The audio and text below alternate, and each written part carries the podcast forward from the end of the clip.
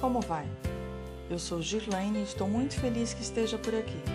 Espero que o episódio de hoje agregue conhecimento e novas perspectivas à sua vida. E neste segundo episódio da nossa jornada sobre a depressão, falaremos sobre o autocuidado, que é uma prática que pode ser resumida como um conjunto de ações que cada indivíduo promove para manter a sua própria saúde e bem-estar. Mas o que podemos entender como autocuidado e que tipo de práticas é possível considerar na esfera do autocuidado? O autocuidado é mais simples do que se imagina, e esta não é uma prática apenas importante, ela é crucial nos dias de hoje. No mundo onde a urgência impera, onde as novas tecnologias ficam obsoletas em poucos meses, onde estamos sempre correndo em busca de mais tempo para que possamos nos ocupar com dezenas de atividades e atribuições adicionais, o autocuidado é primordial. A prática do autocuidado passa a ser uma questão de sobrevivência, pois ele beneficia a nossa saúde física, mental e, sobretudo, a saúde emocional.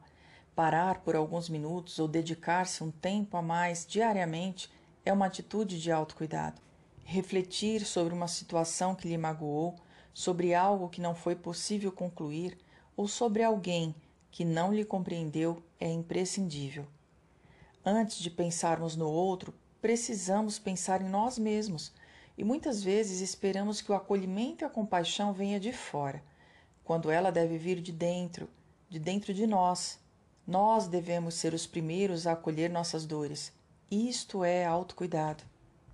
Cuidar de si mesmo pode parecer um desafio em meio à rotina do dia a dia, mas encontrar valor nas pausas que fazemos para nutrir nosso corpo e nossa mente traz enormes benefícios e nos proporciona bem-estar e saúde emocional.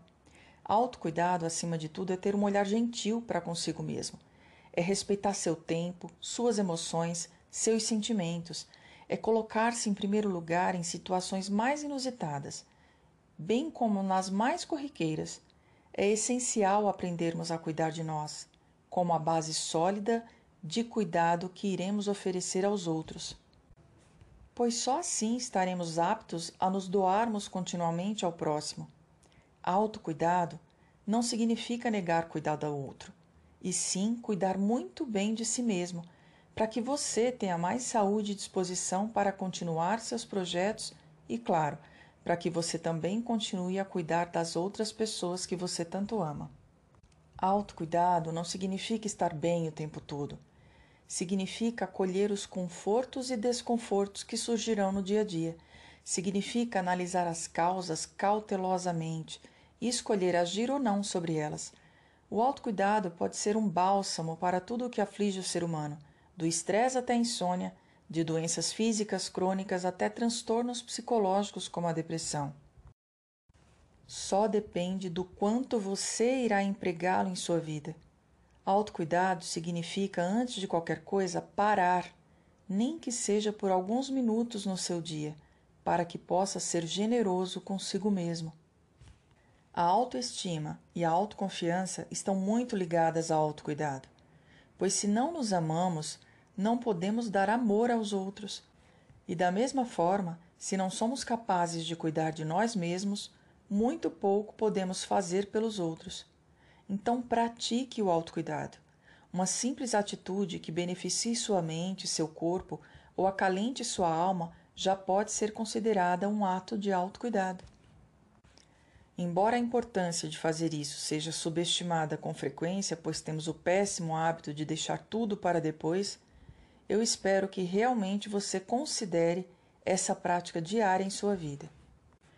Nós estamos falando de pequenas ações que juntas podem melhorar consideravelmente sua saúde e proporcionar uma melhor qualidade de vida. Por isso é fundamental que o corpo e a mente formem uma unidade, que você faça uso de práticas que lhe tragam prazer diário. Cuidar de si deve ser um comportamento natural e essencial de todo ser humano. O autocuidado é uma atitude que responde às nossas necessidades, sejam elas de caráter intelectual, físico, espiritual ou emocional. Não é preciso grandes esforços. Você pode colocar o autocuidado em prática agora mesmo, tomando um banho demorado e relaxante, ou ouvindo uma música que lhe traz alegria, lendo um livro, fazendo um pequeno passeio que lhe agrade, cozinhando um prato preferido, mantendo suas gavetas em ordem. Sabia que a organização mantém a mente limpa? Pois bem, praticar a gratidão e exercitar a doação são pequenas coisas que fazem uma grande diferença em nossas vidas. Mas o autocuidado não reflete só nisso. Ele reflete também em sentimentos e emoções. Portanto, é importante aceitar suas emoções, sem julgá-las. É importante permitir-se chorar, expressar seus sentimentos sem medo. Quando você se permite sentir e esvaziar-se dos sentimentos, você saneia suas emoções ao invés de represá-las.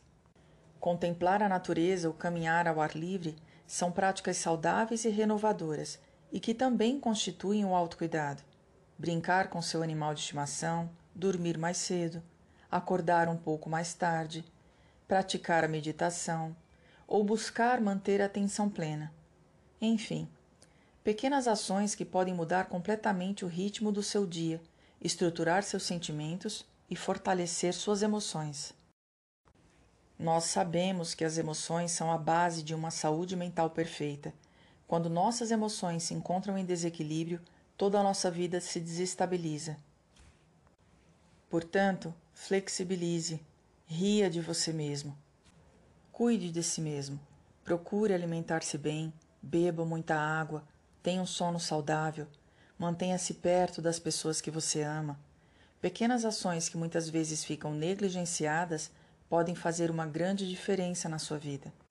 O autocuidado deve se tornar um hábito para a vida inteira. Ele será diferente e único para cada pessoa seu plano de autocuidado deve se adaptar às suas necessidades e ao que lhe faz feliz e lhe agrada. Nenhuma esfera da sua vida deve ficar de fora. O bem-estar no trabalho também deve fazer parte da sua rotina de autocuidado. O seu trabalho é importante, claro, porque fornece sua renda e permite que você evolua profissionalmente, mas antes dele deve vir você. Quando você cuida de todos os aspectos que equilibram a si mesmo, descobre que pode operar com mais eficácia e eficiência toda a sua vida. No entanto, o exagero gera desequilíbrio e pode prejudicar sua saúde, seus relacionamentos pessoais e até mesmo o seu desempenho profissional. É vital prezar pelo equilíbrio em nossas vidas. Mas o mais importante de tudo é manter-se atento a si, é respeitar seus limites, seus sentimentos e suas emoções é colocar-se em primeiro lugar sempre.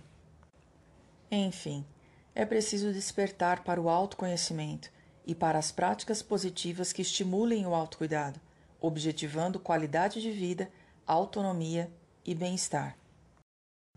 Neste episódio, eu pronunciei 23 vezes a palavra autocuidado, com o intuito de que você se familiarize a ela e que possa perceber que a complexidade não a define Coisas simples e prazerosas é o que a faz efetiva.